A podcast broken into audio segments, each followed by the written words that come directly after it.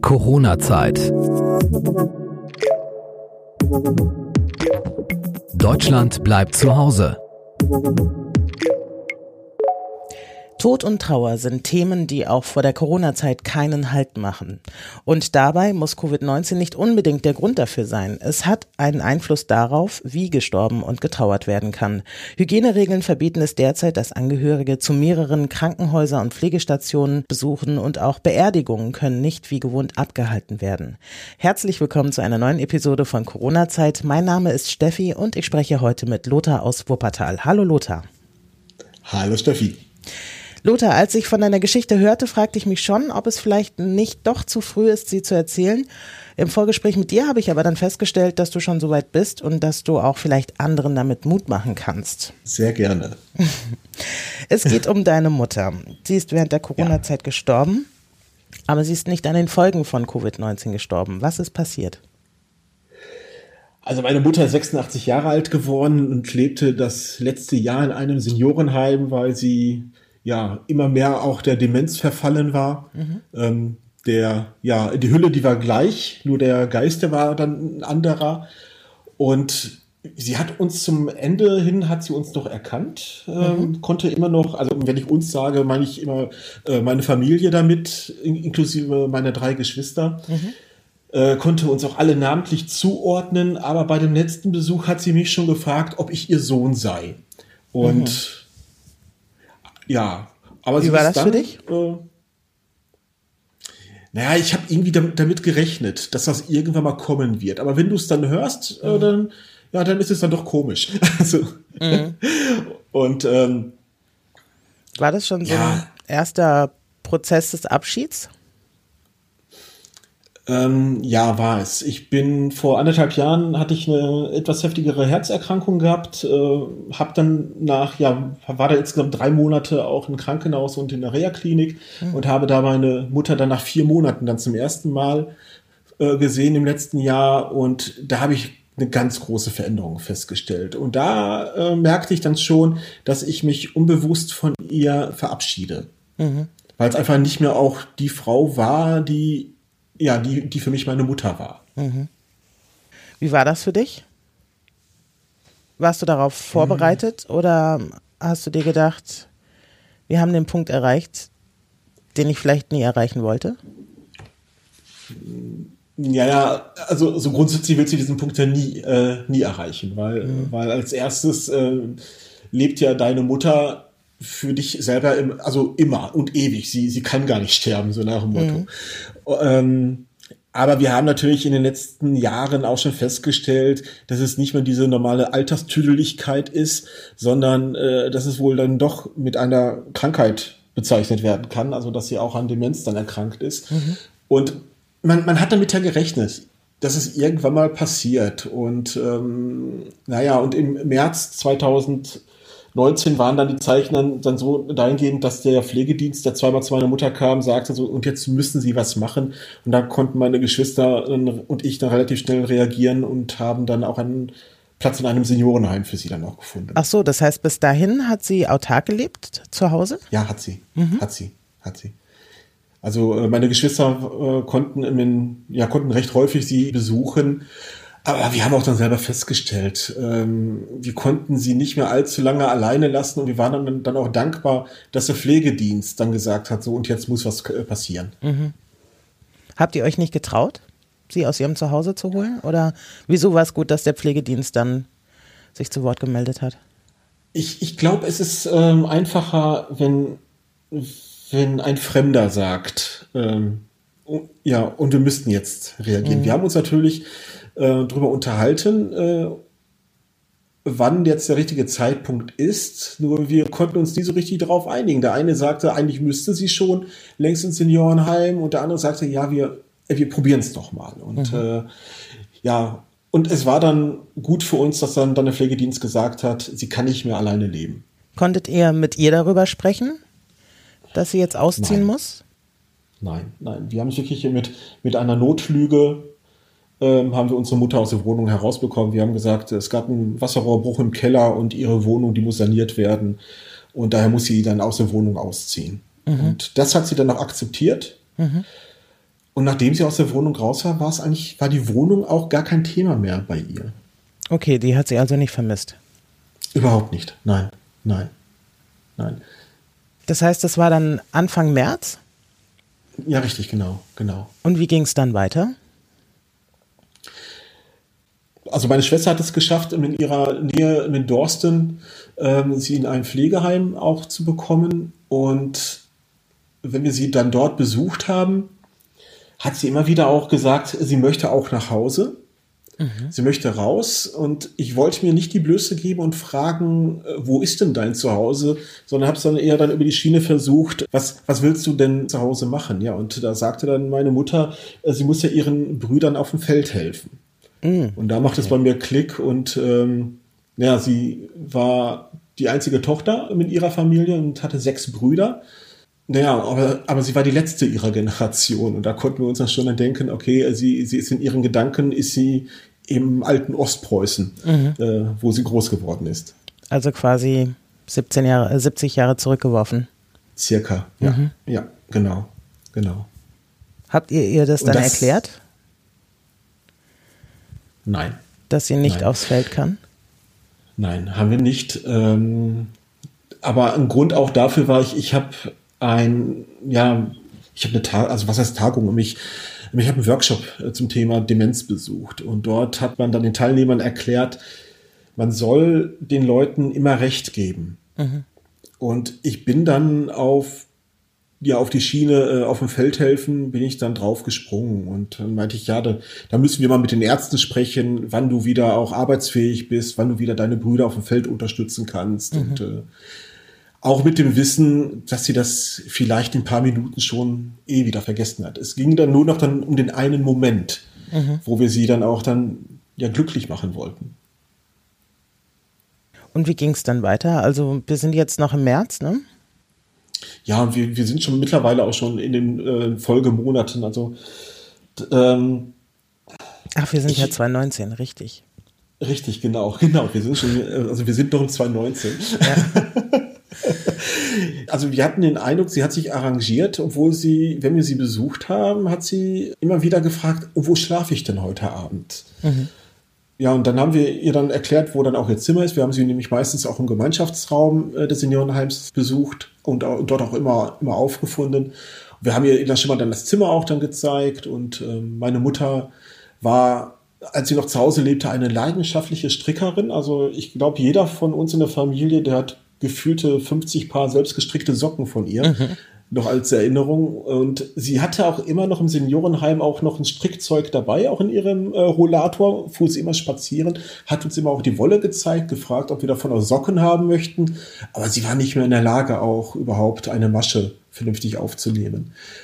Sie hatte dann auch dann so ein paar Kontakte in dem Seniorenheim, auch dazu den Mitpatienten. Mhm. Oder man soll ja nicht Patienten sagen, zu den Mitbewohnern mhm. knüpfen können. Und das war auch beruhigend für uns. So, und wenn wir mal ins Jahr 2020 kommen, wie hat sich Ihre Situation entwickelt?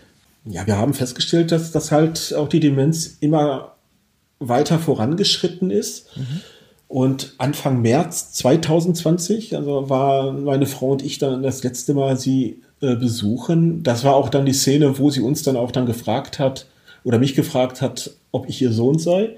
Ja, und als wir dann, dann gefahren sind, haben wir noch nicht damit gerechnet, dass es dann das letzte Mal äh, gewesen ist, dass wir sie dann gesehen haben. Aber kurz darauf kamen dann die Beschränkungen durch Covid-19, dass halt keine Besuche mehr mit Seniorenheimen oder auch in Krankenhäusern möglich ist. Das heißt, wann sind. genau hast du sie das letzte Mal gesehen?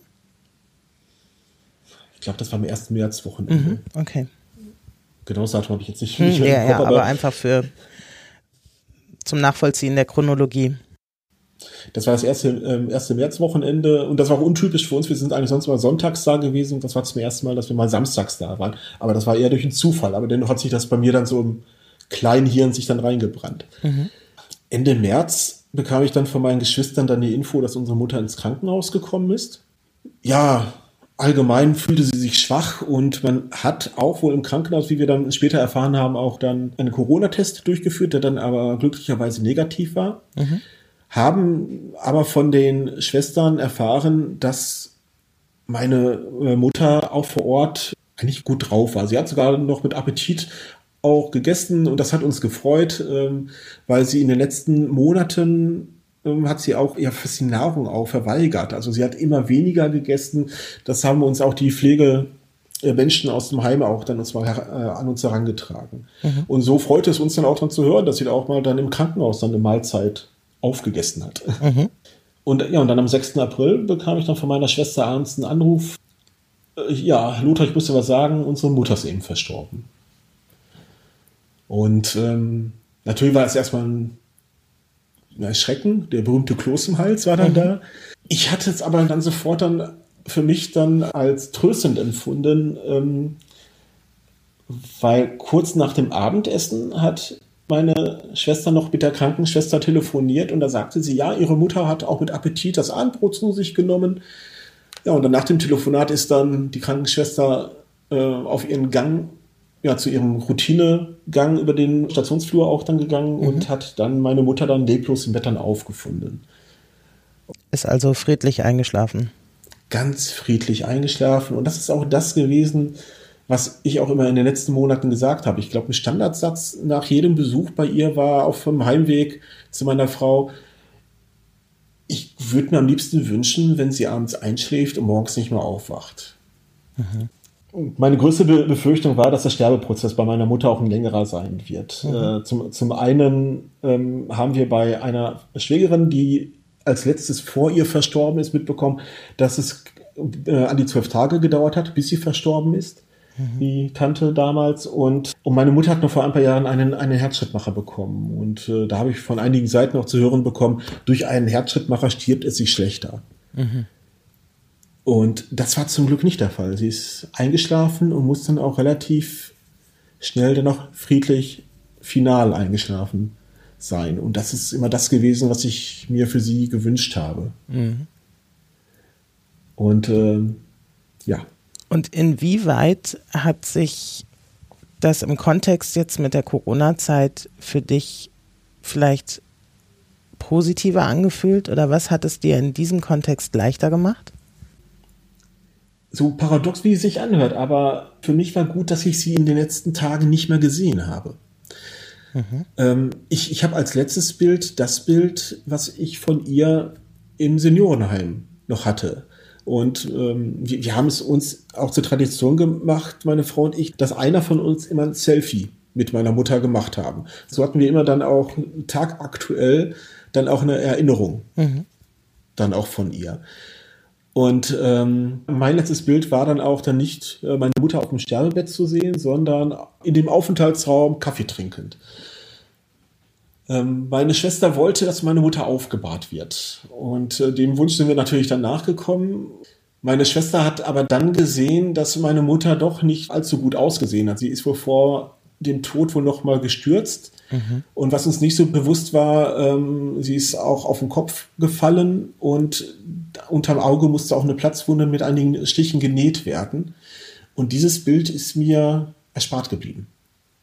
Weil du dich dann und entschieden da, hast, nicht zur Aufbauung zu gehen? Das wollte ich eh nicht. Also ähm, ja, ich finde das Verabschieden von einem aufgebahrten Menschen finde ich gruselig. Mhm. Weil ich dann grundsätzlich immer dann als letztes Bild dann die toten Menschen ich habe von vornherein gesagt, also zu meiner Schwester, wenn du möchtest, äh, wenn das ja aufgebahrt wird, dann, dann klar, dann machen wir es, aber ich werde nicht davon Gebrauch machen. Und wenn ich mir dann denke, wir hätten ganz normal unsere Mutter im Krankenhaus besuchen können und ich hätte sie vielleicht zwei Tage vor dem Tod dann mit dieser Platzwunde gesehen, die dann äh, genäht werden musste, dann weiß ich nicht, ob ich jetzt so gut damit umgehen könnte. So bin ich eigentlich dankbar, dass wir sie, sie nicht sehen konnten. und hast quasi eine gute Erinnerung an sie. Richtig, genau, genau. Wie war das mit der Beerdigung? Ja, jetzt im Rahmen von Corona wird man ja nicht allzu leicht beerdigt oder nicht so, dass man jeden Wunsch auch, auch erfüllen kann. Mhm. Äh, wir waren froh, dass wir vor einigen Jahren schon mal auch meine Mutter gefragt haben, wie sie sich die Beerdigung ihre eigene vorstellt. Mhm. Weil wir auch bei unseren Cousins und Cousinen erlebt haben, dass das ein großes Problem war, dass sie das vorher nicht mit ihren Eltern auch mal abgesprochen hatten. Und so hat dann unsere Mutter uns dann schon die eine oder andere Entscheidung dann abgenommen. Mhm. Würdest du das empfehlen? Auf jeden Fall. Und das Gespräch, das habe ich vor ein paar Jahren, vor fünf Jahren ungefähr, mit, mit meiner Mutter geführt. Und ich habe da gemerkt, dass es für sie auch eine Erleichterung war, dass man mit ihr darüber gesprochen hat. Mhm. Dass sie da ihre Wünsche äh, äußern konnte. Und so wussten wir, dass sie auch keine Feuerbestattung haben wollte, sondern definitiv eine Sargbestattung, also so eine Erdbestattung. Mhm. Und das hatte dann jetzt dann den vor- oder Nachteil, liegt im Auge des Betrachters, mhm. dass wir sie auch zeitnah beerdigen mussten. Also wir konnten da nicht abwarten, bis irgendwelche Corona-Einschränkungen wieder aufgehoben worden sind, sondern. Wie sind denn aktuell da die Einschränkungen? Dass man sich mal ein Bild machen kann? Ähm, also zu dem damaligen Zeitpunkt war es so, also das kann jede Kommune unterschiedlich entscheiden, aber in Nordrhein-Westfalen äh, haben viele gleich entschieden, keine Trauerfeier in der Kapelle, sondern Open Air mhm. und maximal zehn Personen ähm, am, am Grab. Und meine Geschwister und ich mit Kind und Kegel äh, sind wir neun Personen, also konnten wir diese zehn ganz gut auffüllen und hatten da aber auch dann die, ja, da die Entscheidung quasi bekommen. Wir konnten niemanden sagen, du kannst kommen, du kannst nicht kommen, sondern da konnten wir uns rigoros dann durchsagen, aufgrund Corona ist eine Teilnahme an der Beerdigung unserer Mutter nicht möglich. Und die Beerdigung war eigentlich auch so, wie meine Mutter sich Treffen mit uns immer gewünscht hat. Und zwar alle zusammen und kein anderer. Und mhm. sie hatte uns dann für sich einmal, ja, unter einem Dach gehabt. Das war für sie immer auch, auch so ein ja, Highlight. Einer meiner Brüder ist äh, beruflich im Ausland tätig, ist vielleicht von den zwölf Monaten auch nur zehn im Land. Nee, von den zwölf Monaten zehn mhm. im Ausland, also dann nur zwei Monate da. Mhm. Ja, und, und das war dann schön, dass wir dann einmal ganz intim als Geschwister äh, zusammen sein konnten, um dann von unserer Mutter Abschied zu nehmen. Das heißt, die Hygieneregelungen für die Beerdigung waren fast eine Erleichterung für dich? Ja, ja, ja. Wenn ich mir vorstelle, meine Mutter war recht beliebt. Das wären dann definitiv mehr als zehn Leute gewesen. Und, und wenn ich etwas gruselig finde bei Beerdigungen, man steht dann aufgereiht als Angehörige und nimmt dann die Kondolenzwünsche dann mhm. entgegen. Ähm, nee, mag ich nicht. Und so war es dann gut, dass ich da mit meinen Geschwistern und den Partnern, Kind, was noch da ist, auch dann ja alleine dann, dann da waren mit der Pfarrerin, die die Beerdigung gemacht hat. Glücklicherweise war es auch die Pfarrerin, die vor 21 Jahren unseren Vater auch schon beerdigt hat. Mhm. Und sie hat es so wunderbar hinbekommen, dass sie ähm, an die Beerdigung unseres Vaters quasi an, ähm, anknüpfen konnte. Mhm. Also es war ja fast dann wie, wie ein Fortsetzungsroman. Mhm. Und ähm, kann auch jetzt immer mehr die Leute verstehen, die dann Nachrichten herausschicken, XY ist verstorben, die Beerdigung hat im engsten Familienkreis stattgefunden. Super. Also würde ich, wenn ich jetzt immer vor dieser Entscheidung wäre bei der Planung einer Trauerfeier, ich würde auf jeden Fall so planen, unabhängig, ob Corona noch aktuell ist oder nicht. Mhm. Ist das so eine Erfahrung, die du für dich mitnimmst? Ja, ja, auf jeden Fall. Auf jeden Fall. Wie war es bei der Beerdigung deines Vaters? Waren da mehr Leute? Ja, dadurch, dass meine Mutter sechs Brüder hatte, ja, beziehungsweise also einer ist schon im Krieg gefallen, mhm. ähm, hatten wir einen relativ großen Stamm auch an äh, Cousins und Cousinen. Also da waren dann, ich würde mal sagen, so 45, 50 Leute waren dann schon mhm. da. Ja, und, und durch die ähm, Hygienebestimmungen ist dann ja auch dann der obligatorische Leichenschmaus dann ja auch entfallen. Mhm. Den also den habe ich definitiv damals bei der Beerdigung meines Vaters immer als äh, doof empfunden. Also ähm, irgendwie sitzt man zusammen und da wird krampfhaft versucht, ein Gespräch auf die Reihe zu kriegen, obwohl ich selber schon keine Lust hatte, überhaupt mit den Leuten, die, die da waren, also mich zu unterhalten. Ich wollte eigentlich meine Ruhe haben. Mhm. Und das konnte ich dann jetzt auch. Also ähm, ja, wir, wir konnten uns als Geschwister auch nicht großartig treffen, denn wir nehmen das schon ziemlich ernst mit den Hygienebestimmungen. Du hast ja auch eine Vorerkrankung, wenn ich das richtig rausgehört habe. Ja, also ich habe eine äh, durch die Herzerkrankung, mhm. beziehungsweise das war keine richtige Erkrankung, also ich bin kein Risikopatient, so. aber grundsätzlich bin ich da vorsichtig. Also mhm. dadurch, dass ich kein, kein Auto habe und immer mit den öffentlichen Verkehrsmitteln unterwegs bin, äh, bin ich da eh schon dann vorsichtig. Ich habe schon erzählt, du bist aus Wuppertal und bist dort in der evangelischen Kirche aktiv im Rahmen eines mhm. Projektes namens Hoffnung hamstern. Hast du deine Geschichte ja veröffentlicht. Wie kam es dazu? Ja, ich bin einfach darauf angesprochen worden. Also und das Öffentlichkeitsreferat unseres evangelischen Kirchenkreises für ganz Wuppertal hatte die Idee gehabt und haben dann Leute gesucht, die ähm, schreiben, was, wo schöpfen sie Hoffnung? Und da habe ich dann halt meine Geschichte erzählt, nachdem ich angesprochen worden bin und gebeten wurde, auch eine Geschichte abzugeben, dass ich dann halt von dem Tod meiner Mutter auch dann berichtet habe, dass ähm, selbst der Tod eine Hoffnung geben kann, weil der Tod hat bei meiner Mutter gezeigt, dass er ein gnädiges Gesicht hat. Mhm. Ja, es ist nicht der, der Tod, dass das Arschloch ist, sondern die, die Krankheit, mhm. die, die dazu führt. In dem Fall meiner Mutter war der Tod auch, auch eine Erlösung. Hattest du Angst, dass sie sich zwischenzeitlich hätte anstecken können an Covid-19? Sind ja einige Pflegeheime ja, auch betroffen, weil ja. einfach, ne? Also es bleibt ja nicht aus. Angst äh, wenig, weil, weil ich bin grundsätzlich ein optimistisch denkender Mensch und, mhm. und äh, aber ich habe es natürlich in Erwägung gezogen. Also wenn es in einem Seniorenheim ähm, kommen sollte, der Keim, weil, weil das Pflegepersonal ist ja nicht dann auch unter Quarantäne, sondern das wechselt ja entsprechend dann ja mhm. auch nach einer 8-Stunden-Schicht. Aber wenn ein Keim in einem Seniorenheim unterkommt, dass dann Tabula rasa gemacht werden kann. Also dass, dass dann relativ schnell viele freie Zimmer dann sind. Mhm. Und ähm, mir, mir war das Risiko auch schon bewusst. Also meine Mutter ist jetzt zum Schluss an den Folgen einer Lungenentzündung auch jetzt verstorben. Mhm. Unabhängig von Corona. Möchtest du noch ein bisschen über dieses Projekt Hoffnung Hamstern erzählen?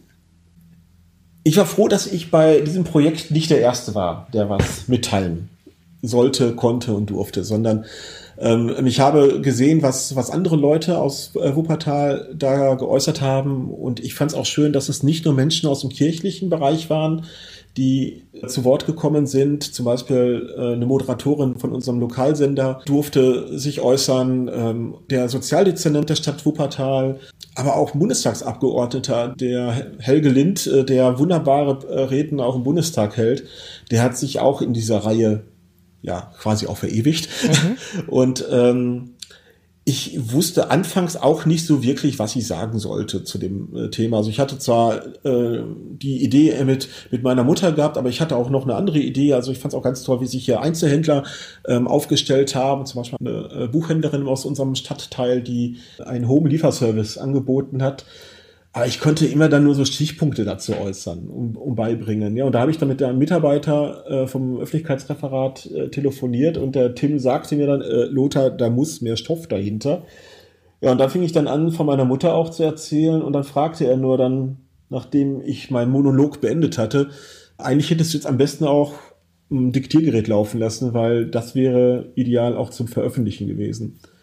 Ja, und so habe ich mich dann einfach dran gesetzt und habe dann das, was ich dann ihm am Telefon gesagt habe, auch dann niedergeschrieben. Und die Resonanzen fand ich ganz toll. Also ich bin von unterschiedlichen Menschen darauf angesprochen worden, von denen ich irgendwie nicht damit gerechnet habe, dass sie es sehen oder lesen würden.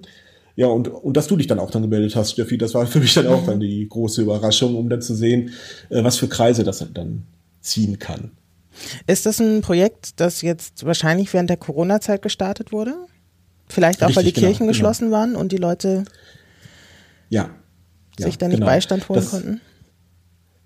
Genau, das, deswegen auch, ähm, obwohl ich sagen muss, dass die Kirchengemeinden äh, sehr, sehr kreativ geworden sind in der Zeit. Also wir, mhm. wir dürfen jetzt eigentlich mhm. ja äh, wieder Gottesdienste machen, aber die Hygienebestimmungen, die sind so hoch, dass sich die evangelischen Gemeinden in Wuppertal zum Beispiel entschieden haben, noch keine Gottesdienste Ah. Oder noch, noch keine Prä Präsenzgottesdienste auch zu veranstalten.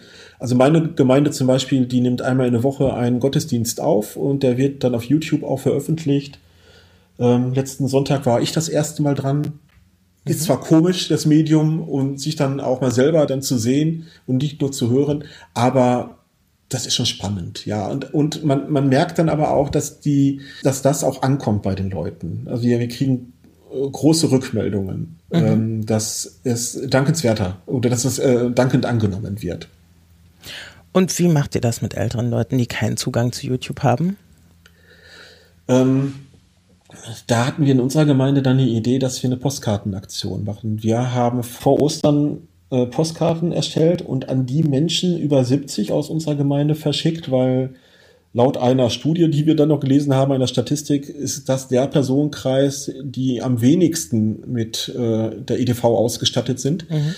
Und haben dann, dann ähm, neben dem Ostergruß auch die Möglichkeit des Telefonats angeboten. Und also nicht nur, um einfach mal zu sprechen, sondern auch, wenn, wenn Besorgungen gemacht werden müssen, mhm. dass wir auch dann äh, Ehrenamtliche aus, aus unserer Gemeinde dann engagierend haben, die dann auch dann Einkäufe erledigt haben, zum Beispiel äh, Medikamente abgeholt und so weiter und so weiter. Aber auch, ja, um dann halt auch ein Gespräch zu führen, weil wir merken ja schon, dass die ähm, Senioren auch ja, alleine sind. Also mhm. sie, sie haben wenig Ansprechpartner, ähm, kommen nicht mehr raus, halten sich auch größtenteils an dem, was auch gewünscht ist. Erlebst du, dass manche vielleicht sogar übervorsichtig sind und sagen, ich dürfte zwar jetzt eine Runde spazieren gehen, aber ich traue mich nicht?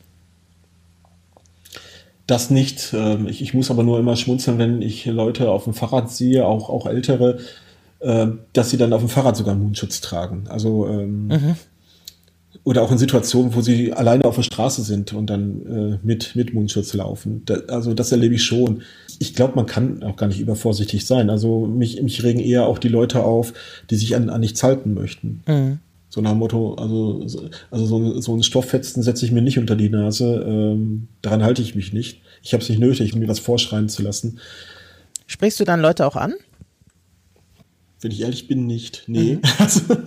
nee, klang jetzt so, dass, ähm, wenn du das so siehst, so, und es klang, als wäre es vielleicht ein Zitat aus einem Gespräch gewesen, das du geführt hast, dass du jemanden angesprochen hast, warum haben sie keinen Mundschutz an? Und er sagt, ja, so ein Stoff, äh, Stofffetzen klebe ich mir nicht vors Gesicht. Nee, ähm, das nicht, aber, aber ich habe schon äh, mitbekommen, dass in unterschiedlichen Geschäften auch äh, Kunden darauf angesprochen worden sind, dass sie bitte äh, auch eine Atem, die ja auch die Alltagsmaske benutzen sollen oder auch in der U-Bahn in Düsseldorf, äh, dass die Mitarbeiter dann auf die Menschen zugehen. Mhm. Das heißt, da steigen auch welche noch in die U-Bahn ein ohne Maske. Definitiv, ja. Leider Gottes ja. Das ist sehr schade. Lothar, es hat mich sehr gefreut. Ich sage herzlichen Gerne. Dank, dass du auch deine Geschichte mit uns geteilt hast und ich wünsche dir alles Gute. Besten Dank und ähm, werde euer Projekt auch Hoffnung Hamstern in die Shownotes posten, weil ich Super. denke, das wird ja sicherlich Leute interessieren. Die Aktion läuft noch, oder? Die, die Aktion läuft noch. Ich habe heute gesehen, dass noch ein Kirchenmusiker hat sich da geäußert. Spannender Typ übrigens. Jens-Peter Enk kann ich nur empfehlen, wenn mhm. man was findet von ihm im Netz, unbedingt angucken. Hat immer hohen Unterhaltungswert. Ja. Wunderbar. Schaut rein. Es Machen wir Sinn. auf jeden Fall. Alles Gute. Danke dir, Lothar. Dank, Stefanie. Tschüss. Ja, schönen Tag noch. Tschüss. Corona-Zeit. Deutschland bleibt zu Hause.